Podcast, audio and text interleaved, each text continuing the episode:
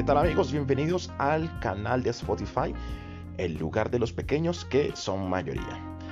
Vamos a hablar un poquito hoy de un tema que me han hecho una pregunta durante mucho tiempo en algunos espacios y algunas personas en particular.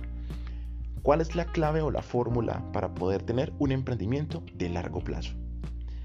Sin duda alguna es una pregunta bastante difícil y compleja incluso de responder, porque muchas variables inciden ahí pero sin duda alguna creo que eh, hay una con la que he preferido quedarme.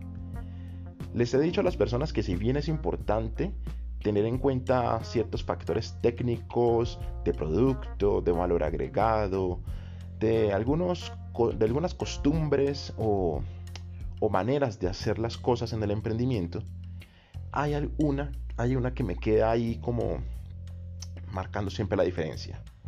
Y es el refuerzo de habilidades blandas o de competencias emprendedoras.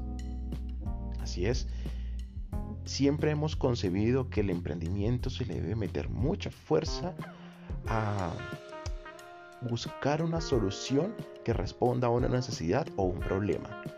Pero cuando nos enfocamos realmente en el emprendedor, en la persona como tal, a veces no siempre lo hacemos y es ahí donde debemos trabajar más. Porque eso de persistir, de perseverar, de probarse ante las dificultades, la resiliencia, la capacidad de trabajar en equipo, el liderazgo, la convicción, son factores que a veces no aprendemos a desarrollar en el ejercicio de nuestro emprendimiento. O sea que así como crece tu emprendimiento en ventas, en diferentes factores, asimismo debes asegurarte que también tus habilidades blandas y tus competencias vayan creciendo de igual manera.